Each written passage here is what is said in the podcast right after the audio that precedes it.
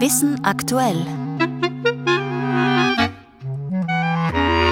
Schon die Pharaonen wollten die Berichterstattung über sie beeinflussen. Ein österreichischer Ägyptologe macht das Fact-Checking. Und Jeans mit dem typischen Blau zu färben, belastet die Umwelt massiv. Nun haben Forscher eine nachhaltigere Methode gefunden. Am Mikrofon Elke Ziegler.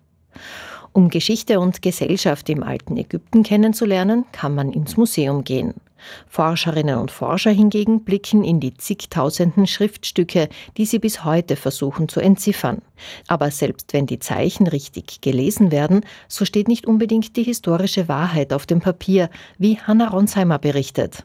Verifizieren konnten Ägyptologen in der Vergangenheit zum Beispiel bereits den Inhalt der Schriften über den Herrscher Tutanchamun, der die Vielgötterreligion wieder aufleben ließ.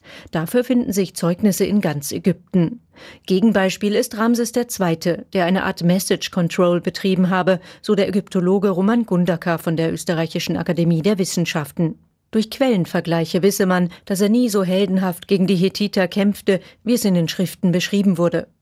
Roman Gundaker hat mit seinem Team fünf Jahre lang tausende Schriftstücke ab dem dritten Jahrtausend vor Christus analysiert, darunter auch welche aus dem Kunsthistorischen Museum in Wien. Die Quellen sind extrem verschieden, von königlichen Monumentalinschriften über die Biografien von Würdenträgern bis hin zu Verwaltungsakten.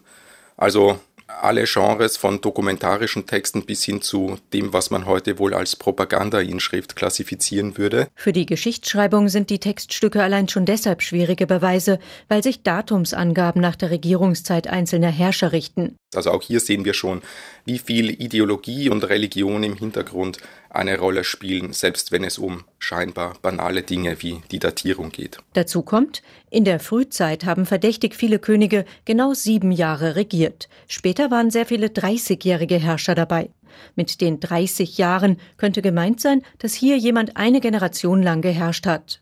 Besonders die Kriegsberichte triefen vor Ideologie und es ist Gundakas Aufgabe, herauszufiltern, was folgt bloß einem Formular und was hat aber weitere Anhaltspunkte im Text oder teils auch im Brückenschlag zur Archäologie, um ein Ereignis als Ereignis identifizieren zu können und nicht als bloßen Anspruch, um die, die Königsideologie propagandistisch zu verkünden. Bedenken müsse man aber, dass Texte früher nur erscheinen konnten, wenn sie die Herrscher nicht in Frage gestellt haben. Um der historischen Wahrheit näher zu kommen, müssen Ägyptologen also vielerlei Quellen heranziehen und Fact-Checking betreiben. Und hier ist natürlich niemals ausgeschlossen, dass man den Ägyptern auch als heutiger Ägyptologe, als Ägyptologin mal auf den Leim geht. Aber je feiner das philologische Instrumentarium wird, je mehr Sprachwissenschaft auch zum Einsatz kommen kann, umso mehr kann man in die Tiefe der Texte vordringen und manchmal zwischen den Zeilen finden, was wirklich passiert ist. So der Ägyptologe Roman Gundaka. Und er hat erst kürzlich sein fünfjähriges vom Europäischen Forschungsrat ERC gefördertes Projekt zu den Königslisten abgeschlossen. Auf der Webseite der Akademie der Wissenschaften finden Sie weitere Informationen. Den Link auf unserer Sendungsseite auf der Ö1-Webseite Schrägstrich Wissen aktuell.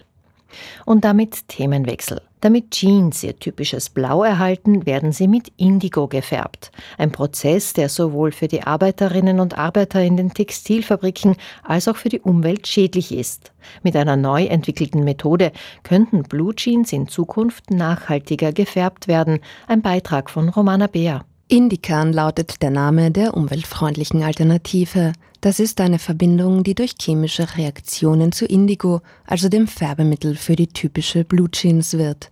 Ein Forschungsteam der Technischen Universität Kopenhagen hat jetzt eine Methode entwickelt, um durch Indikan jene enormen Mengen Indigo zu gewinnen, die von der Modeindustrie benötigt werden. Dazu entwickelten sie eine verbesserte Variante eines Enzyms, das auch in der Natur in blau färbenden Pflanzen vorkommt. Mit diesem Enzym werden die chemischen Reaktionen beschleunigt. Giftige Chemikalien sind laut der Studie dafür nicht notwendig, die CO2-Emissionen würden sich außerdem stark verringern und die Umwandlung vom farblosen Indikan ins leuchtend blaue Indigo kann sogar direkt auf dem Jeansgarn stattfinden. Und weitere Details zur umweltfreundlichen Jeansfärbung lesen Sie auf Science ORF.at.